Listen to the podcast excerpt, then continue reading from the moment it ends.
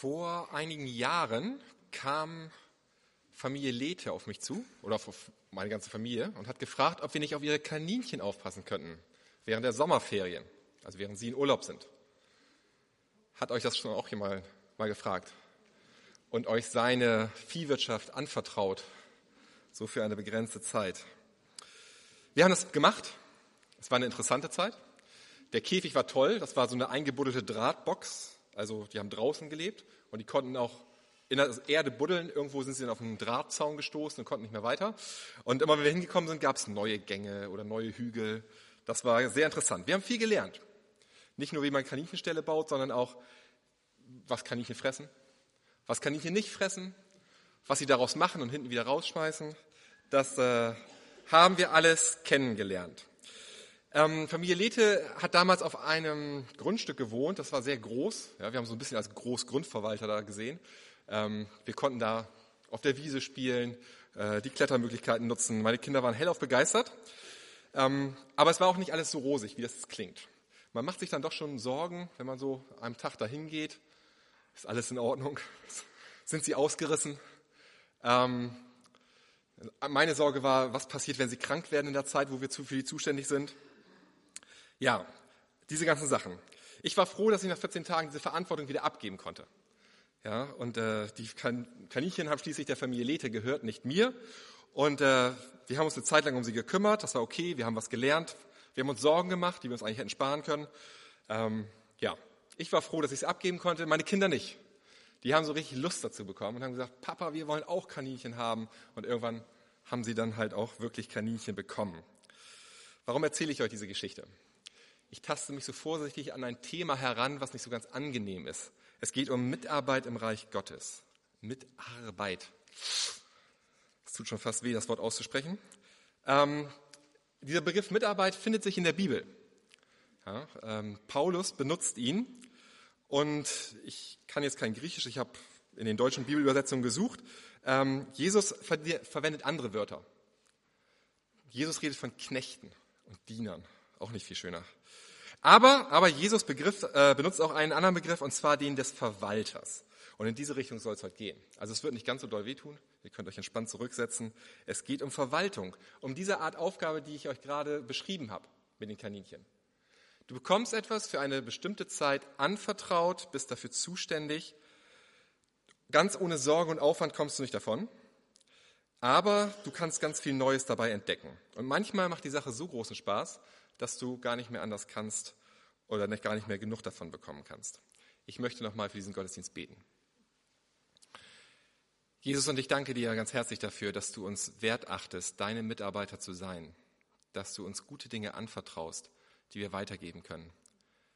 Und ich bitte dich, dass wir erkennen können, was für eine großartige Möglichkeit darin liegt. Ich bitte dich, dass du durch das, was hier gesungen, gesagt, getan wird, dass du dadurch reden kannst und uns zeigen kannst, was du mit uns ganz persönlich vorhast. Bitte rede du jetzt und hilf uns zum Hören. Amen. Ich möchte euch einen Bibeltext vorlesen. Ich denke, vielen ist er bekannt aus Matthäus 25. Wir lesen ihn Stück für Stück. Wer den Bibeltext nicht kennt und gar nicht abwarten kann, wie geht er denn aus? Der darf gerne im äh, Gottesdienstflyer weiterlesen, da ist er auch abgedruckt. Ich lese Matthäus 25 ab Vers 14. Denn es ist wie bei einem Menschen, der außer Landes reiste, der seinen eigenen Knechte zusammenrief und ihnen seine Habe übergab.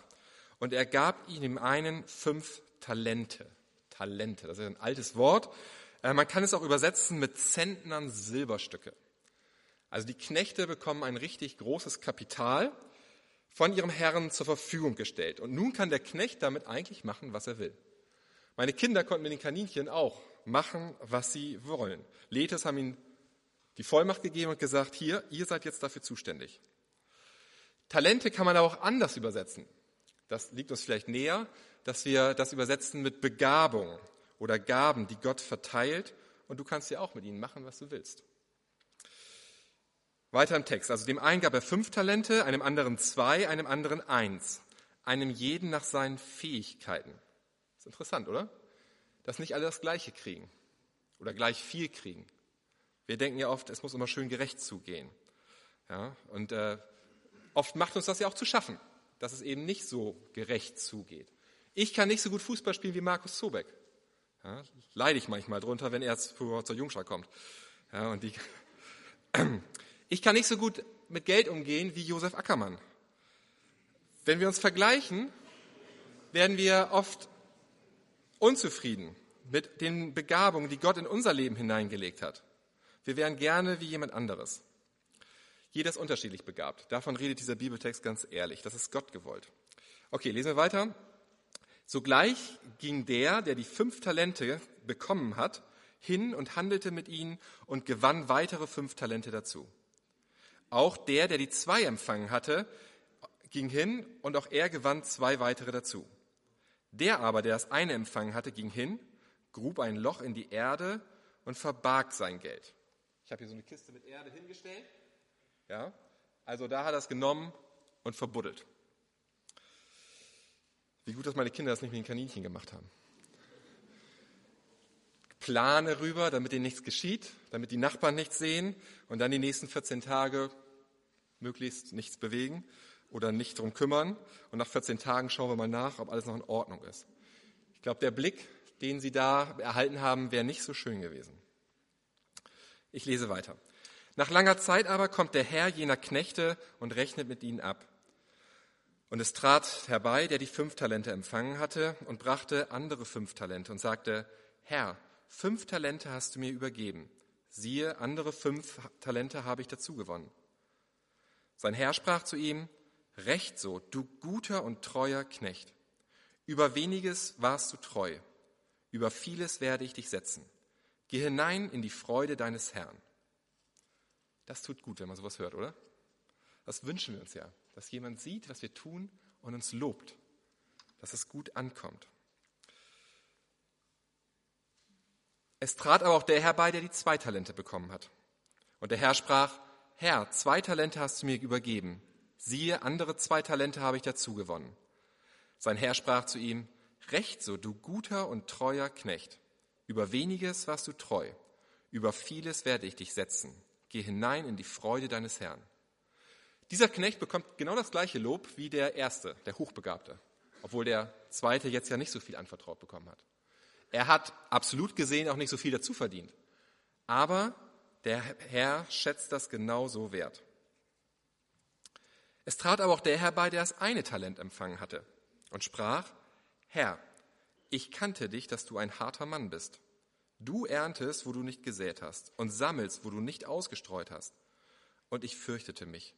Und ich ging hin und verbarg mein Talent in der Erde. Siehe, da hast du das deine. Sein Herr aber antwortete und sprach ihm, du böser und fauler Knecht. Da habe ich gestutzt. Du böser und fauler Knecht? Moment, der Knecht hat gesagt, er war ängstlich. Ja, er hatte Angst, sein Talent einzusetzen. Ähm, wieso sagt jetzt der Herr, du böser und fauler Knecht? Musste ich nochmal lesen und als ich das gelesen habe, hab ich, hat mich das an was erinnert. Dieser, dieser Ausspruch des Knechtes, ähm, was er seinem Herrn sagt, das hat mich so ein bisschen an das erinnert, was Adam Gott im Garten Eden sagt. Erinnert ihr euch? Adam hat was falsch gemacht und dann sagt er Gott, äh, Gott, ich kann ja gar nichts für. Ja? Du hast mir diese Frau gegeben und die hat. Ja? Wir schieben so gerne die Schuld auf andere, auf Gott. Ja? Geht uns das manchmal auch so? Ja? Dass wir Gott die Schuld geben? Gott, wenn ich so musizieren könnte wie Frank Laffin, dann könnte ich ja in deinem Reich mitarbeiten. Dann könnte ich ja was bewegen. Aber du hast mir diese Begabung nicht gegeben. Deswegen kann ich jetzt auch nichts tun. Denken wir manchmal so? Nein, bestimmt nicht. Oder vielleicht doch? Schauen wir noch mal in unseren Bibeltext zurück. Also diese Kritik, äh, die zuerst für mich so unpassend war, scheint doch zutreffend zu sein. Und das, was der Knecht seinem Herrn vorwirft, passt auch nicht so ganz. Denn der Herr hat ja investiert. Er hat ihm das Vermögen zur Verfügung gestellt. Und wenn es verloren gewesen wäre, dann hätte das Risiko ja der Herr getragen. Der Knecht hätte nichts verloren. Er hätte nur die Arbeit gehabt, es zu investieren und einzusetzen. Und als ich das nochmal so durchgelesen habe, ist mir noch ein Gedanke gekommen und ich habe mich gewundert, warum es eine Möglichkeit nicht auch erwähnt wird. Dass jemand eine Gabe bekommt und sie einsetzt und sich verzockt. Und am Ende bleibt nichts übrig. Es ist alles weg. Wie hätte der Herr dann wohl reagiert? Was hätte er dann gesagt? Aber geht das überhaupt? Dass wir Gottes Gaben einsetzen und Verlust machen? Der Knecht hat nicht aus Furcht sein Talent vergraben. Wenn er ängstlich gewesen wäre und fleißig, dann hätte er den Weg bis zur Bank geschafft und hätte sein Geld mit Zinsen zurückgeben können, wie wir es in dem Text dann lesen. Ich lese weiter. Du wusstest, dass ich ernte, wo ich nicht gesät habe und sammle, wo ich nicht ausgestreut habe. So solltest du mein Geld zu den Wechslern gegeben haben. Und wenn ich kam, hätte ich das meine mit Zinsen zurückerhalten. Nehmt ihm nun dieses Talent weg und gebt es dem, der die zehn Talente hat. Denn jedem, der hat, wird gegeben werden. Denn jedem, der hat, wird gegeben und überreichlich gewährt werden. Von dem aber, der nichts hat, von dem wird selbst das, was er hat, weggenommen werden. Und den unnützen Knecht werft hinaus in die äußere Finsternis, da wird das Weinen und das Zähneknirschen sein. Ich vermute, die Geschichte ist den meisten von uns bekannt und wir alle wissen, dass Nachfolge ja nicht bedeutet, dass wir hier zwei Stunden in der Woche sitzen und uns eine fromme Schuh anschauen. Jüngerschaft bedeutet Nachfolgegemeinschaft. Wir leben als Gemeinde zusammen. Wir, wir reden ja auch gerne von Gemeindefamilie. Und äh, in einer Familie ist es ja auch so. Jeder hat seine Aufgaben und jeder sollte diese Aufgaben auch erfüllen. Sonst hat der eine Stress wegen Überbelastung und der andere schiebt Frust, weil er irgendwie unterfordert ist. Wichtige Dinge werden dann nicht erledigt und das führt wieder zu neuem Unwohlsein. Durch Mitarbeit, durch Mitmachen drücke ich Zugehörigkeit aus. Ja, wenn wir zu Hause Gäste haben, ähm, dann bedienen wir sie. Ja? Gäste werden bedient. Aber gute Freunde oder Familienmitglieder, die fassen mit an. Manchmal hört man auch in der Paulusgemeinde jemanden sagen, ich fühle mich noch nicht gar nicht so richtig dazugehörig. Kann das vielleicht an der Einstellung liegen, dass du Gast sein möchtest, dass du bedient werden willst? Mein Tipp, such dir eine Arbeitsgruppe, ein Mitarbeiterteam. Dann verändert sich dieses Gefühl, hoffentlich. Mach aktiv mit, dann bist du ein Teil dieser Gemeinde. Teil dieser Gemeinde. Dafür hat Paulus in 1. Korinther 12 so ein Bild benutzt. Ich denke, das ist auch vielen von uns bekannt. Das Bild des Leibes. Und er sagt, so wie ein Körper aus verschiedenen Gliedern besteht und den Leib äh, ausmacht als Gesamtheit, so besteht auch die Gemeinde aus verschiedenen Menschen, die alle ihre Gabe einbringen. Und äh, Paulus äh, führt darin aus in 1. Korinther 12 und sagt, ähm, wenn ein Körperteil an diesem Leib seinen Dienst versagt oder wegläuft, dann ist der ganze Leib eingeschränkt. Also sich einbringen, Zeit und Ressourcen einzusetzen und zu investieren, das gehört in der Gemeinde genauso dazu wie in der Familie. Sonst geht es mindestens einem schlecht. Ähm, vor einigen Wochen hat Klaus-Günter Pache hier über ein ganz anschauliches Bild gepredigt, was ich an dieser Stelle nochmal wiederholen will, weil es so gut passt. Der See Genezareth, ihr erinnert euch? Er empfängt das gute Wasser und gibt auch gutes Wasser wieder ab und bleibt dadurch lebendig. Und der See Genezareth und das Tote Meer im Süden von Israel, das empfängt nur Wasser, nimmt auf, nimmt auf, nimmt auf und ist ungenießbar, salzig, schmeckt bitter und kann kein Leben beherbergen. Abgeben macht reich. In der Familie ist das so, in der Gemeinde ist das so, im Leben als Christ ganz allgemein ist das so. Jetzt schauen wir nochmal auf Jesus. Wie hat der denn das gemacht damals, als er seine Mitarbeiter, seine Jünger berufen hat? Er hat sie in eine besondere Aufgabe berufen. Er hat nicht gesagt, kommt zu mir und dann könnt ihr staunen darüber, was ich alles tun kann. Nein, er hat gesagt, kommt zu mir, folgt mir nach, ich will euch zu Menschenfischern machen. Matthäus, du kannst schreiben, das ist gut. Ja? Schreib alles auf, was du hier erlebst mit mir. Ja? Die Menschen im 21. Jahrhundert der Paulusgemeinde, die wollen Matthäus-Evangelium haben, dass sie das nachlesen können. Judas, du kriegst die Kasse. And, ähm, Johannes und Jakobus, ihr werdet Donnersöhne genannt. Ihr habt eine Eigenschaft. Ja, da habe ich etwas Gutes mit vor. Irgendwann kommt es dann zur Krise. Viele Menschen wenden sich Jesus ab, wollen ihm nicht mehr nachfolgen und Jesus stellt dann auch seinen engsten Mitarbeitern, diesen Jüngern, die Frage, wollt ihr auch weggehen? Und da antwortet Petrus mit einem ganz berühmten Satz. Er sagt, Herr, wohin sollen wir gehen? Du hast Worte des ewigen Lebens und wir haben erkannt, dass du der Christus bist. Johannes 8, Vers 68. Ich habe mich gefragt, was macht den Unterschied aus zwischen einem Zuschauerchristen und einem echten Jünger? Sie haben noch die gleichen Predigten gehört. Aber die Jünger haben als Jesu Mitarbeiter diesen Herrn ganz anders kennengelernt. Vielleicht ein Beispiel erklärt. Ihr kennt diese Geschichte, wo die 5000 Männer versorgt worden sind durch zwei Brote, fünf Brote und zwei Fische. Ähm, da waren ja noch mehr dabei, nur die Männer wurden damals gezählt. Ähm, und das war sicherlich ein riesiger Platz voller Menschen. Und als sie sich dann sammeln sollten zum Essen, da waren einige bestimmt 300, 400 Meter entfernt von Jesus. Die haben nicht mitgekriegt, wie viele Brote und Fische da vorne jetzt aufgeteilt wurden. Die Jünger haben das genau gesehen, wie viel da lag und wie viele Körbe bereitstanden, in die das jetzt aufgeteilt werden sollte. Die Jünger sind dann mit den Körben rumgegangen und haben verteilt und wussten, wie wenig eigentlich da drin ist. Die Jünger waren aber auch die, die am längsten an diesem Platz geblieben sind und nachher alles sauber gemacht haben und aufgeräumt haben. Mitarbeiter eben. Und sie haben gezählt und gesagt, das kann doch gar nicht sein. Sie haben das, was Jesus in dieser Situation getan hat, mit ganz anderen Augen gesehen und erlebt, als die, die nur dabei waren. Ein anderes Beispiel. Petrus hat einer mal sein Boot Jesus zur Verfügung gestellt, damit Jesus predigen kann.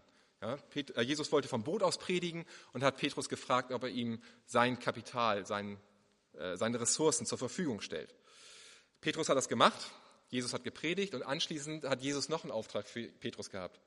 Mach noch mal eine Extraschicht. Fahr raus, fahr noch mal fischen. Petrus hat das getan, was Jesus ihm gesagt hat. Und er hat den Fang seines Lebens gemacht. Die Zuhörer von der Predigt vorhin, die waren alle längst schon wieder an ihren Kaffeetafeln.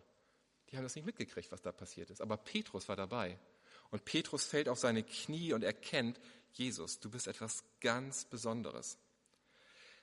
Wer im Namen des Herrn unterwegs ist, der lernt seinen Meister auf ganz besondere, oder ich will jetzt mal an dieser Stelle sagen, intime Art kennen.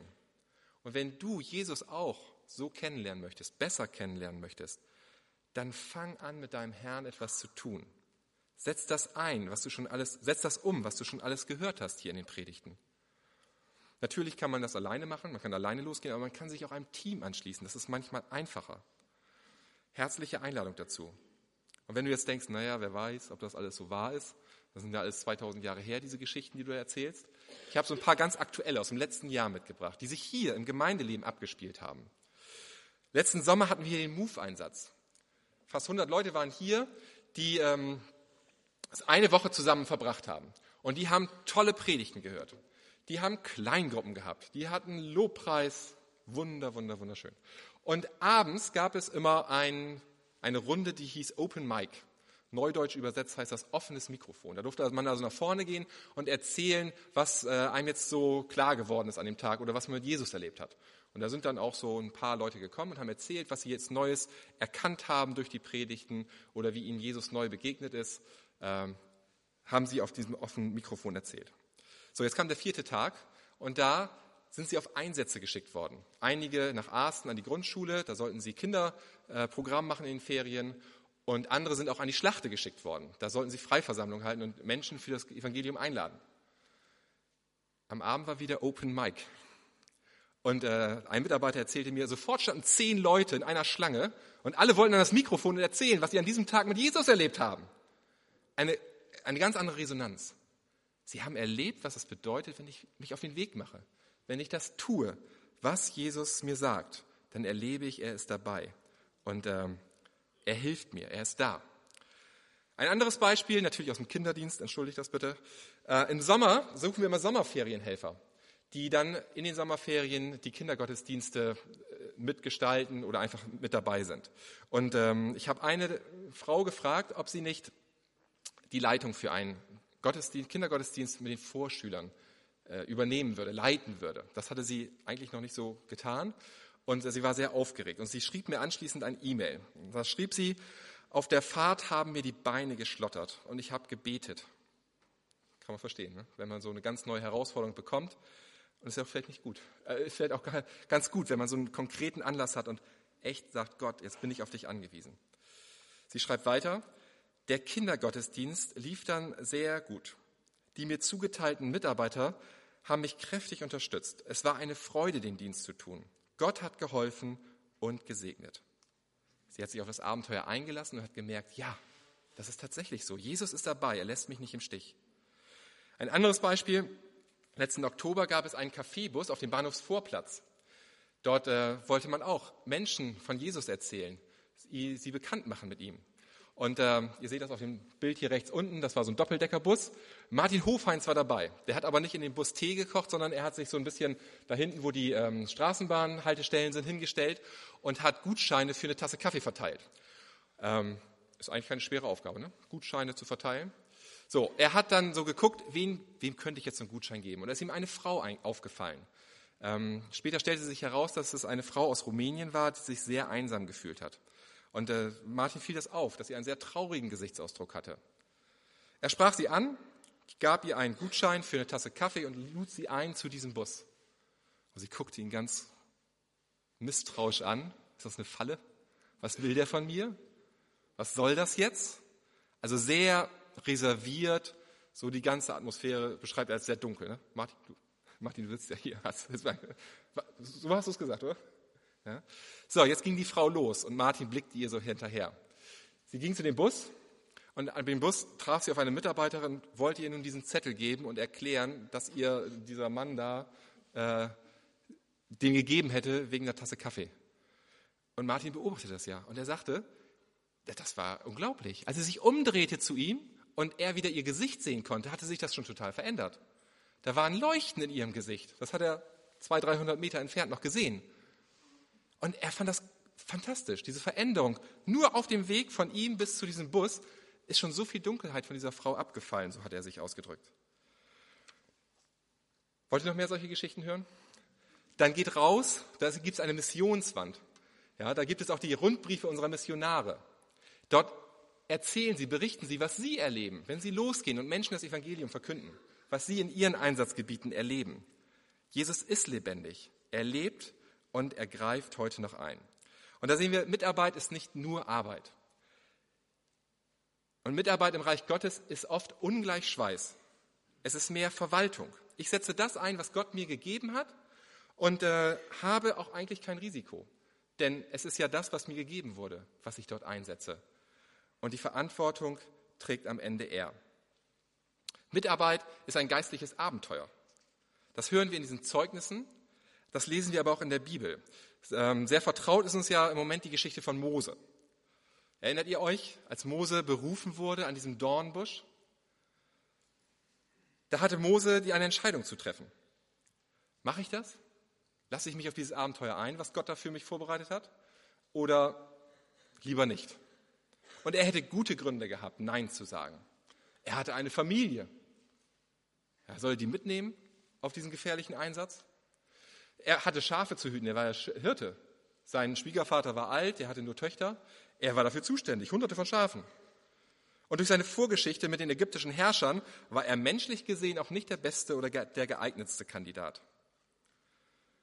Wenn er Nein gesagt hätte, dann wäre wahrscheinlich das einzige Glaubensabenteuer von Mose, was uns überliefert wurde, diese Geschichte mit dem Körbchen gewesen.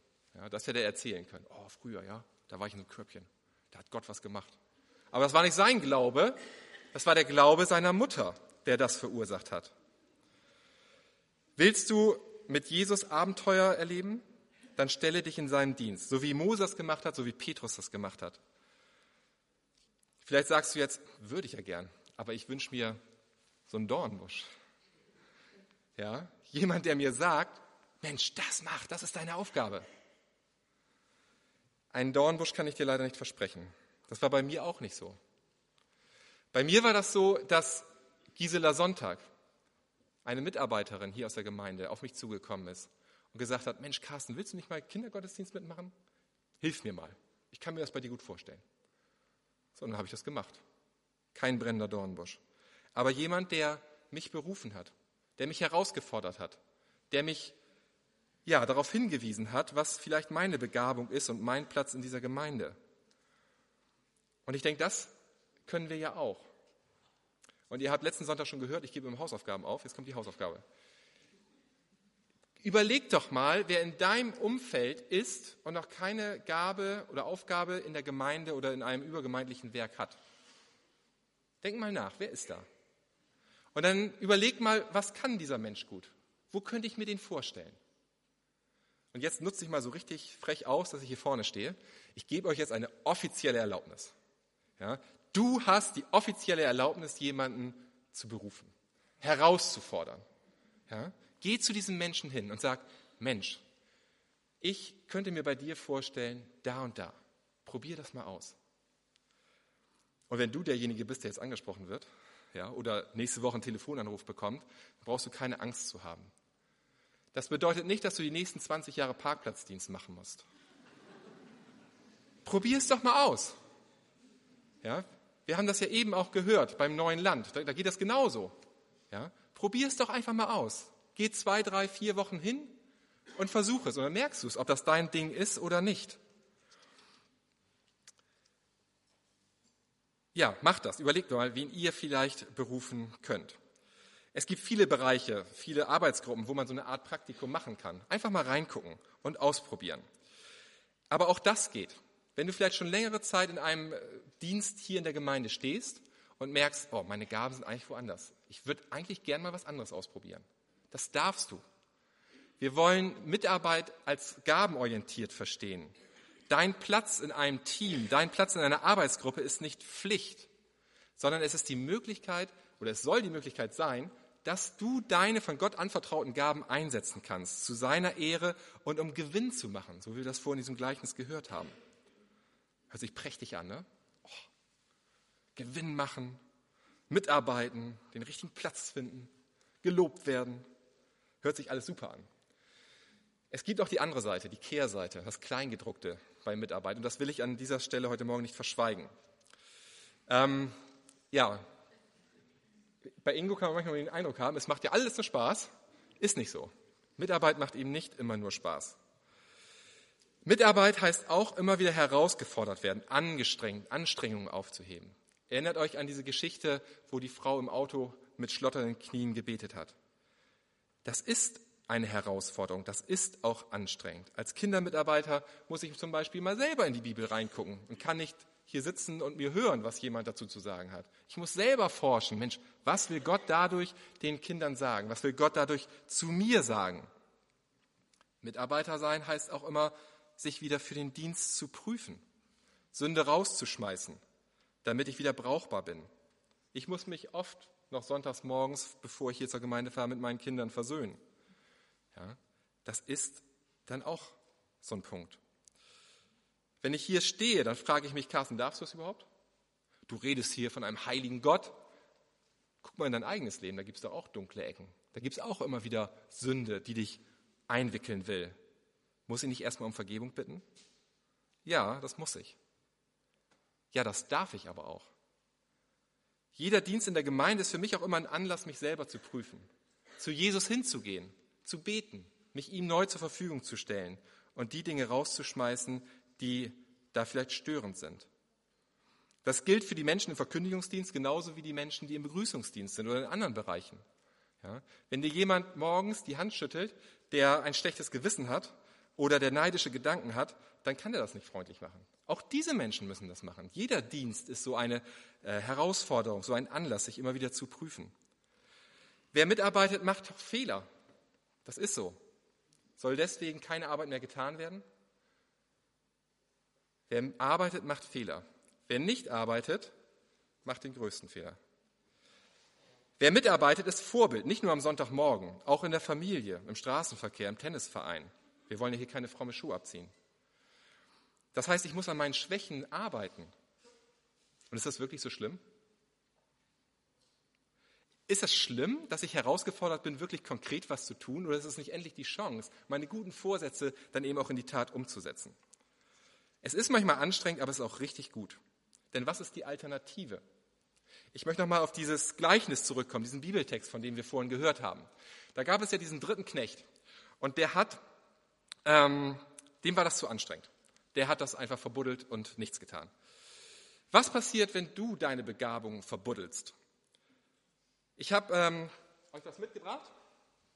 Kennt ihr alle, ne? Ein Löffel. So, und ich habe gedacht, dieser Löffel hat ganz viel mit uns zu tun. Dieser Löffel hat nämlich auch eine Begabung.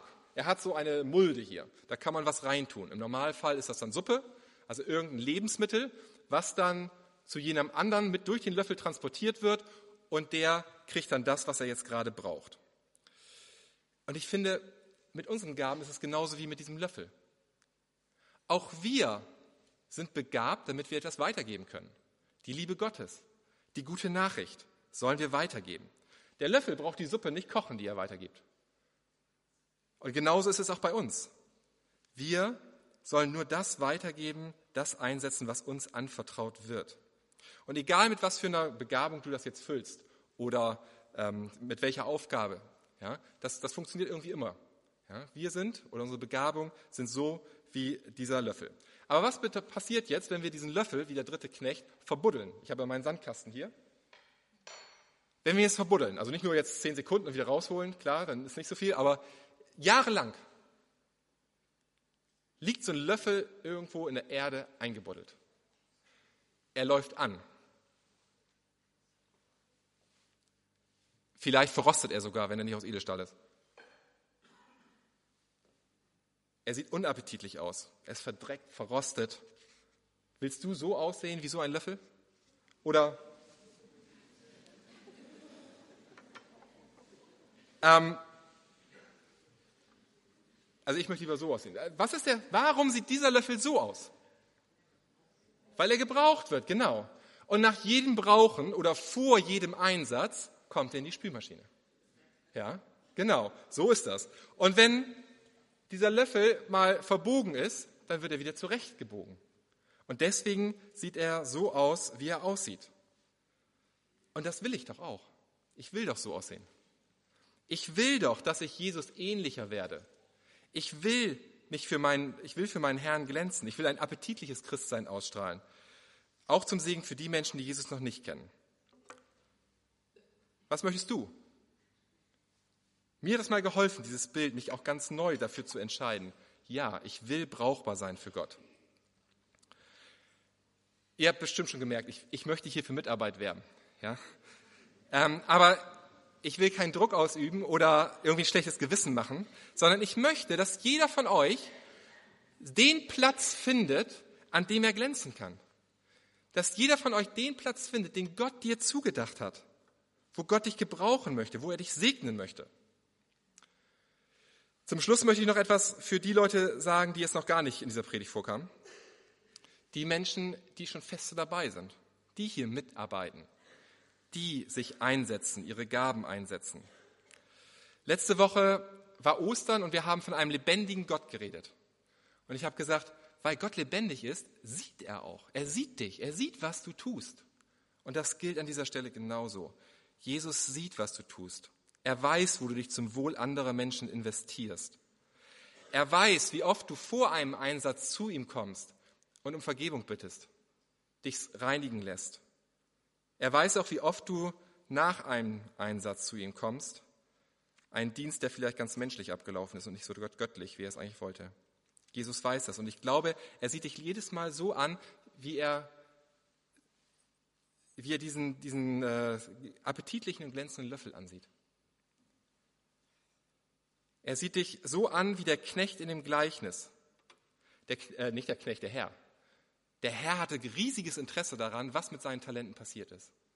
Es hat ihn interessiert, haben sie sie eingesetzt oder haben sie sie nicht eingesetzt? Was ist daraus geworden? Und genauso hat Gott auch ein Interesse daran, was du mit deinen Gaben tust. Und er lobt dich. Er lobt die Knechte, die ihre Gaben eingesetzt haben. Und so lobt er auch dich. Und das bitte ich dich, dass du das nicht vergisst. Ja, vielleicht hat dir schon lange, lange Zeit niemand mehr Danke für das gesagt, was du tust in der Gemeinde, in einem übergemeindlichen Werk. Vielleicht auch ganz ohne große Organisation dahinter. Vielleicht hat es noch nie jemand wahrgenommen.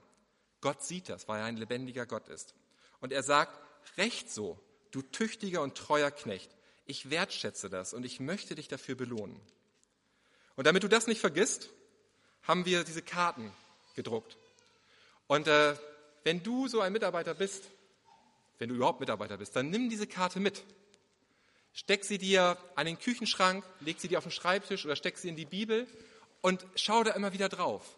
Jesus sieht das, was du tust. Und er lobt die Menschen, die ihre Gaben einsetzen, zu seiner Ehre.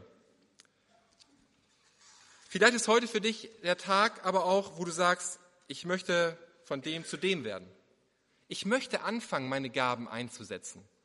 Ich möchte, ja, die Stelle finden, wo ich Gewinn bringen kann, wo ich was dazu tun kann, damit sein Reich größer und glänzender wird. Aber wie mache ich das?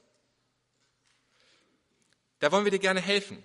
Auf der Rückseite dieser Karte sind so ein paar Fragen, die du einfach ankreuzen darfst. Es ist eine Möglichkeit, seinen Platz in der Gemeinde zu finden. Der Platz, wo du deine Gaben einsetzen kannst. Ein Platz, der Platz, wo du ein Segen sein kannst, eben auch für andere Menschen. Vielleicht auch erstmal nur ein Platz, wo du was ausprobieren kannst. So wie beim Kaninchenhüten. Ja, ich habe gemerkt, nee, das ist nichts für mich. Aber meine Kinder waren Feuer und Flamme, die wollen das jetzt nur noch machen. Ja, das kann so sein und es wäre auch toll, wenn es so passiert. Wir haben gleich Zeit, wir werden ein Vortragslied hören und in dieser Zeit bitte ich dich einfach, diese Karte auszufüllen. Denk über die Sachen nach und entscheide, was du gerne möchtest. Und wenn du die Adresse angibst, dann wollen wir versuchen, mit dir Kontakt aufzunehmen und dir zu helfen, diesen Ort zu finden, den richtigen Ansprechpartner zu finden und äh, dir da wirklich weiterzuhelfen, dass du einen Schritt vorankommst.